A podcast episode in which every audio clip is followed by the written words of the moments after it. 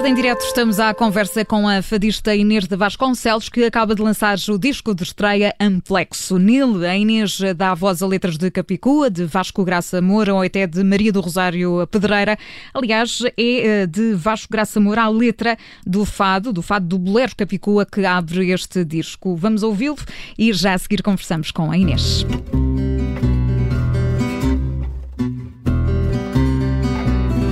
Telefonei-te da rua. 32123 urgente. Dizes que te deixa em paz azar da Capicua Que se lê de trás para a frente. Azar da Capicua que se lê de trás para a frente E da frente para trás. Moras no beco da lua Senti um lado nascente em casa nunca estás Macina é da Capicua Que se lê de trás para a frente. Macina da Capicua Que se lê de trás para a frente E da frente para trás. Será dia 11 a tua festa Festa sem eu estar presente. 33 anos farás Há sempre uma Capicua Que se lê de trás para a frente capicua que se lê de trás para a frente e da frente para trás. De mil e um modos flutua a sonhar-te a minha mente. Nas horas boas e más, ansiosa capicua que se lê de trás para a frente. Ansiosa capicua que se lê de trás para a frente e da frente para trás. É desta forma que começa o disco de estreia da Inês de Vasconcelos. Amplexo é assim que se chama este trabalho. A Inês é a nossa convidada de hoje. Bem-vinda, Inês. Muitos parabéns por este trabalho. Muito obrigada. Muito Boa tarde a todos. Obrigada. Inês, este era um desejo muito antigo que tinhas de, de lançar este, este disco. E já agora chama-se Amplexo porquê? Queres explicar? Uh, posso explicar. Uh, então, chama-se Amplexo porque, de facto, o Amplexo, para quem não sabe, significa abraço, significa abraçar e, e não haveria nome melhor para um primeiro disco do que este, porque na verdade é isso mesmo, é o meu Amplex, é o meu abraço. Uh, é uma partilha de amor, não é? É também uma partilha de amor, sim. É, é, é, é o meu abraço a estes poetas que, com, com que eu tive a sorte de me cruzar neste primeiro trabalho, com estes compositores. Um, e portanto é um. E não deixa de ser a, a palavra que quase mais faltou em 2020 e que continua a faltar em 2021, que é este abraço que todos é nós somos privados. É verdade, e portanto eh, trouxeste também este abraço nestas, eh, nestas canções. Eh, e é engraçado porque, enfim, já vamos falar concretamente das letras destas, destas músicas, dos autores, mas tu dedicas este teu disco, e basta abrir o livro, eu tenho aqui na mão o CD, tu dedicas este disco à, ao teu avô, mas também à tua avó Zaida, não é? Certo, sim. Explica-me qual foi a importância da tua avó neste teu percurso? Então, um, eu, eu fui uh, educada maioritariamente pela, pela minha avó e a importância dela é, é, é, enorme, não só na pessoa que eu sou hoje, não é? Nos, nos meus valores, mas também um, na música, porque eu, com 14 anos mais ou menos, senti que devia uh, saber um pouco mais de música e devia estudar, e na altura já queria cantar, mas disseram-me que ainda era cedo para, para ter aulas de canto. Felizmente hoje em dia já, já não é assim, não é? Já, sim, não é sim, assim. já não é assim. E, e pronto, e a minha avó Incentivou-te sempre incentivou muito? Exatamente, incentivou-me e eu comecei por estudar violino e depois ir para, para, para os coros, um, mas apoiou-me sempre a 100% neste caminho. Mas há aqui uma espécie de carga acrescida, agora também depois desse empurrão, vá lá, que foi dado pela avó? se há uma carga acrescida. Sim, de responsabilidade, de, de pressão, de corresponder às expectativas, sim, tudo isso. Uh, essa, essa carga acrescida, eu acho que, eu acho que a minha avó uh, está orgulhosa e, e, e, feliz por, por este percurso e deve pensar que o tempo e o dinheiro que gastou foi em vão. Foi um bom investimento. Exatamente, foi um bom investimento. A carga e a responsabilidade, e a responsabilidade advêm muito uh, daquilo que é o fado e, e daquilo que o Fado aporta, que é a nossa canção já com 200 anos de história e acima de tudo de ter quase a ousadia de, de, de partir para um primeiro trabalho só de originais, que é uma coisa que não é assim tão usual não é no Fado. Não é comum, sim. sim. E, e, e, dar voz, digamos assim, a estes uh, poetas todos. Certo. Oh, oh Inês, mas porquê começaste pelo violino, que é tão difícil? é uma boa questão. Eu acho que foi para, para fazer pirraça, porque a minha mãe tocava piano. E então, para ah, não ser igual. portanto, foi para competir. Ok. Foi quase. Eu eh, tinha uma amiga minha que tocava viola d'arco. E eu gostava muito da viola d'arco. A viola d'arco é um género de um violino um bocadinho maior, e em vez de ter a corda mais aguda, a mim tem a corda mais, mais grave, que é a dó. Um, e, e, na verdade, não é que me arrependa da escolha, mas enquanto cantor e intérprete, faria realmente muito mais sentido que eu pudesse saber tocar, por exemplo, piano ou guitarra para me poder acompanhar. Mas pronto, Portanto, o violino não teve aqui muito jeito, depois no percurso que, que, escolheste, de facto. Sim, mas, mas... mas, mas, o fato, como é que, como é que entra na, na tua vida? Já ouvias muito com a tua avó, imagino, não? Uh, ouvi alguma coisa, ouvia a Amália sobretudo, sobretudo, mas não tinha conhecimento de, das fadistas que hoje em dia para mim são, são incontornáveis e que também são inspirações, como a Fernanda Maria ou como a Maria Teresa de Noronha. Um, acontece uh, que mais tarde e com esta uh, nova vaga de fadistas, que hoje em dia já não é assim tão nova, já são fadistas consagradas, como a Carminho, como a Marisa, um, ali se calhar quando eu já tinha 18 anos, portanto ali, agora, agora vou-me enterrar porque vai, vai, vão ficar todos com a ideia que eu sou muito velha. não é nada disto. Portanto, na altura em que elas lançaram tipo, o primeiro álbum, um, eu, eu sentia um aproximar uh, maior ao, ao, ao, fado, houve aqui quase como um, um, chamamento, mas que não foi logo cumprido porque continuava a estudar música clássica. Um, mas uh, isso aconteceu comigo e tenho a certeza absoluta que aconteceu com, com inúmeras, uh, inúmeros jovens, porque hoje em dia há realmente aqui uma, uma vaga grande de, de pessoas mais novas. Essa transição é, é, difícil? música clássica, fado, como é que é também passar de, de um lado para o outro, ainda uhum. que ambos estejam mais ou menos uh, na vida, não é, da, de um artista? A, a, passagem, eu acredito que um, uma das grandes bases da música é, sem dúvida alguma, a música erudita e a música clássica. E a música clássica uh, dá-nos e deu-me ferramentas para, para entender melhor a música. Uh, e, portanto, eu acho que é uma das minhas influências, sem dúvida alguma, e que eu trago em mim para as minhas interpretações, se calhar de alguma forma, que mesmo que não seja muito mensurável, e que certamente me irá acompanhar ao longo da minha carreira enquanto, enquanto artista. A técnica ajuda também a perceber melhor depois. Uh vá lá, a controlar a, a, as emoções que, que se calhar são inerentes também ao fado? O, bo, o bom domínio da técnica, um bom conhecimento Sim. do que é música, Sim. tudo isso depois uh, ajuda a que um artista por exemplo, esteja mais uh, concentrado em, em deixar uh, libertar uh, as emoções sem se preocupar tanto com essa parte técnica que já está adquirida? Sim, é, acredito que sim. Acredito que, que, a técnica, acima de tudo, é importante na parte da, da, da utilização vocal, porque no fado, e sendo fado de uma tradição oral, nunca houve essa questão de. de não, há, não existe uma escola de fado, não é? A escola de fado são as casas de fado e, e, e grande parte dos fadistas ao longo da história nunca tiveram aulas de canto. E não... É caso para dizer a escola da vida. É a escola da vida, exatamente.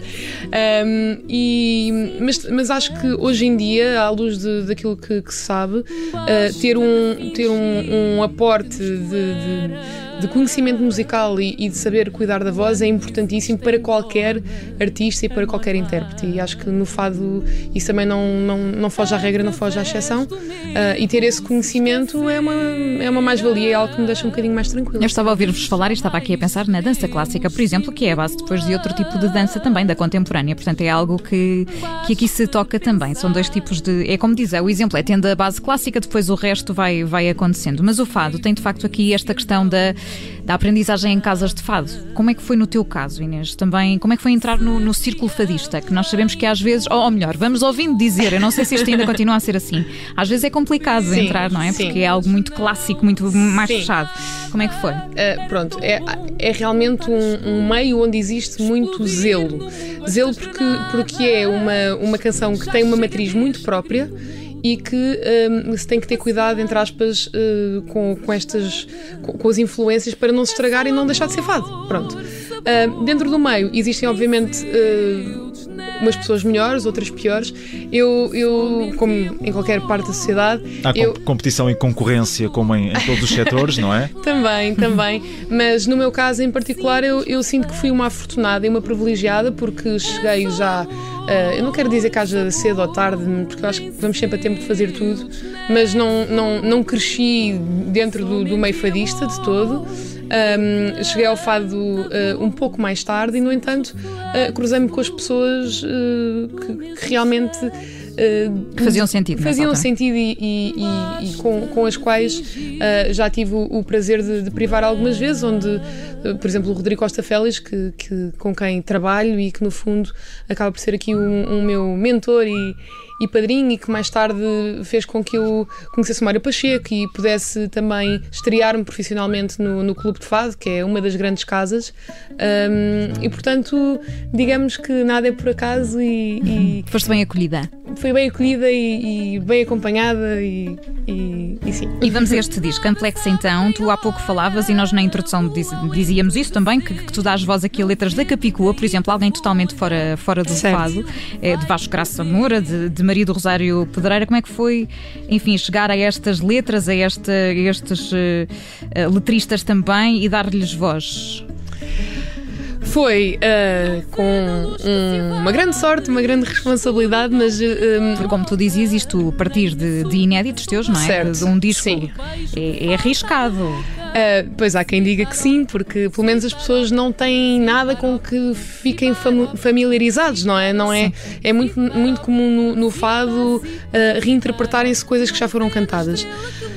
Eu senti, um, com muita humildade, que uh, deveria uh, trazer aqui a minha verdade, um, trazer a minha, a, minha, a minha palavra através, a interpretação através realmente dos poetas, de quem, o, o, de quem sabe efetivamente escrever, como Vasco Graça Moura, como Maria do Rosário Pedreira, como Fernando Pinto do Amaral, mas também trazer-me a mim.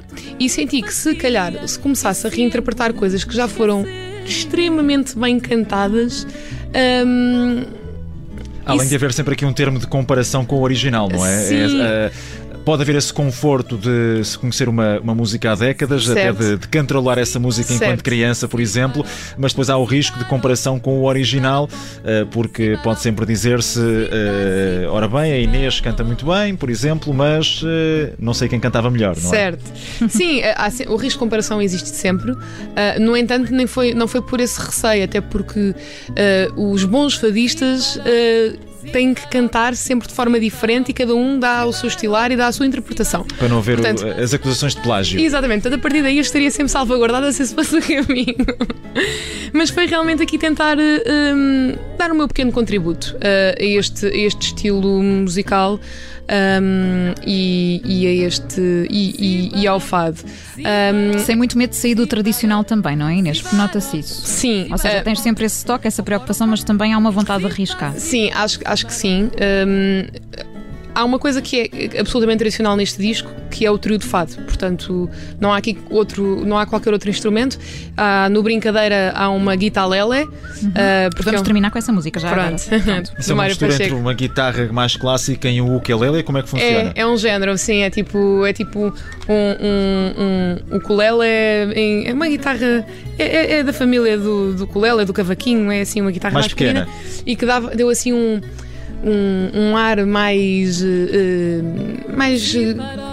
Mais de criança, mais de brincadeira para, para, esse, para esse tema. Mas de, resto são, é o trio de fado e isso foi uma coisa que à partida eu quis, quis logo que, que ficasse clara e o Ricardo Cruz, que é o produtor do disco, concordou em absoluto um, até porque é o primeiro disco e, e, e, certamente haverá mais discos ao longo da minha carreira e haverá espaço para, para até pôr aqui, se calhar, instrumentos da, música clássica que, aos quais eu também não, não posso fugir. Uh, mas sim, essa, essa matriz tradicional existe, existe um fado tradicional e tudo o resto tem muito a ver comigo. Pronto, é. E este disco ficou finalizado antes da pandemia ou não? Também tiveste aqui algumas dificuldades na gravação?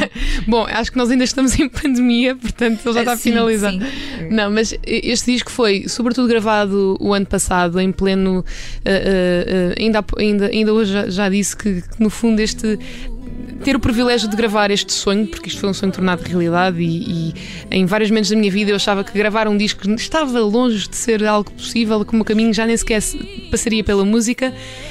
E tive a sorte de o poder concretizar num ano que vai ficar na história. Uhum. Sim, um ano altamente atípico. E tive também o privilégio de em junho do ano passado, ter uma semana com estes músicos extraordinários que fazem parte deste disco uh, em Vila Real, num, num, espaço que quem não conhece tem que visitar, que é a Casa Agrícola da Levada, um, uh, que é um espaço realmente muito especial, em que tem uma, uma, uma casa apalaçada do início do século XX, com uma arquitetura uh, belíssima e que também serviu aqui um bocadinho de, de, de incubador inspiracional para, para este trabalho. E, e grande parte do, dos instrumentais foram gravados lá numa sala de madeira assim. Boa acústica? Boa, uma excelente acústica, uma, uma sala assim, uh, meia arte nova, assim, com umas condições uh, incríveis e, portanto, foi um privilégio com, com um, um ambiente circundante de, de, passarinhos. Há um dos temas, o Zibarop, o Fada Surpresa, que, que o Ricardo é o, é o compositor que, que, vem, vem daí. O Zibarop eram,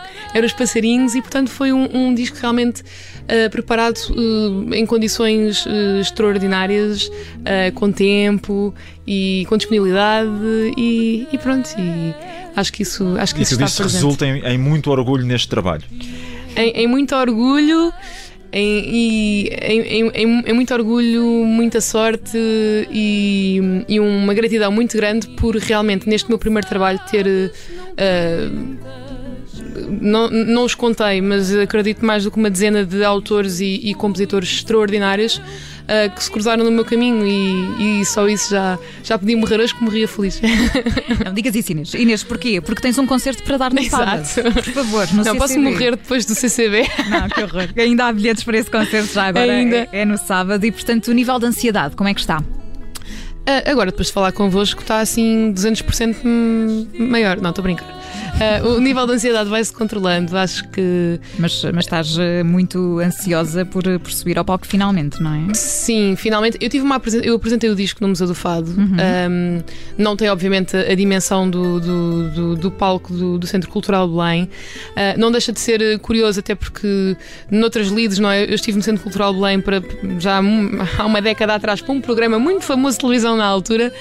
Um, e, e, e, por acaso o, o Facebook lembrou-me ontem que, que, eu tinha lá estado há 11 anos e coincidentemente agora vou lá, mas vou lá cantar em nome próprio, portanto isto a vida muda e dá muitas voltas. A vida muda, dá muitas voltas e acima de tudo uma das mensagens que eu queria deixar a quem nos está a ouvir é que todos nós temos algum sonho e, e por momentos, pela, pelas vicissitudes da vida, acabamos por o deixar de parte e, e não pode ser. Uh, uh, isto agora é, é, um lugar comum, mas enquanto, enquanto há vida há esperança, e se nós queremos muito uma coisa, é, tentar, é trabalhar e essa, e essa coisa vai chegar. E é a prova deste disco.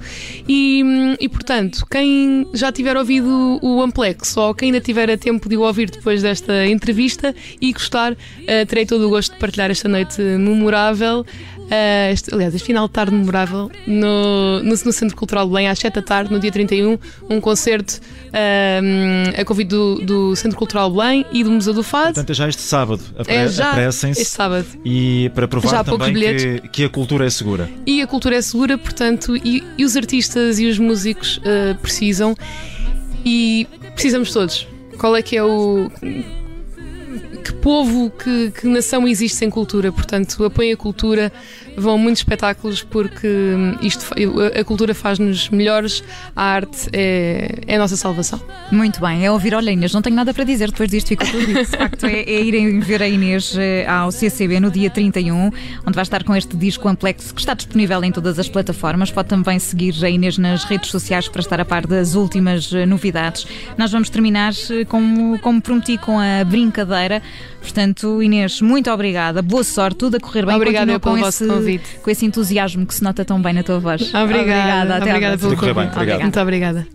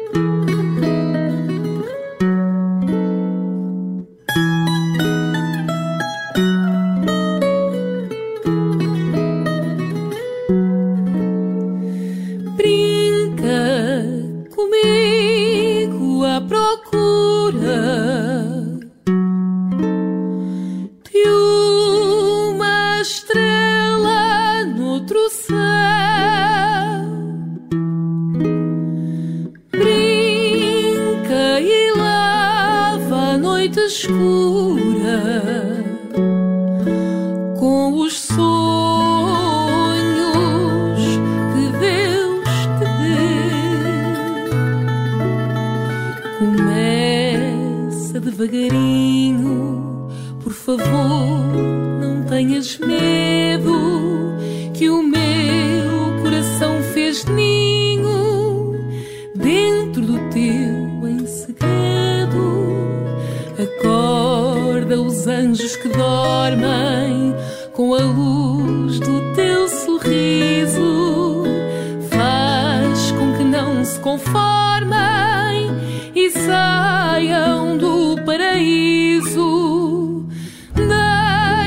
Deixa-os entrar de repente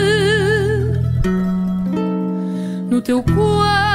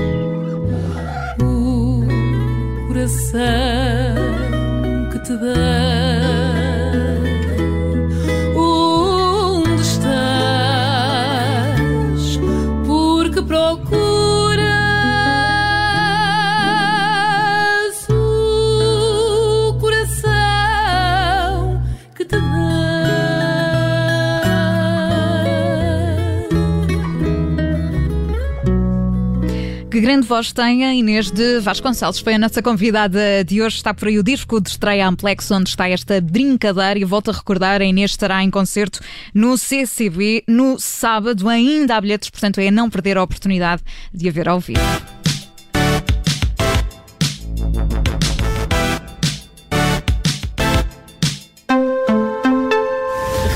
Olá, eu sou Ana Filipa Rosa. Obrigada por ouvir este podcast. Se gostou, pode sempre partilhá-lo com alguém e ouvir a Rádio Observador. Estamos online, mas também no FM.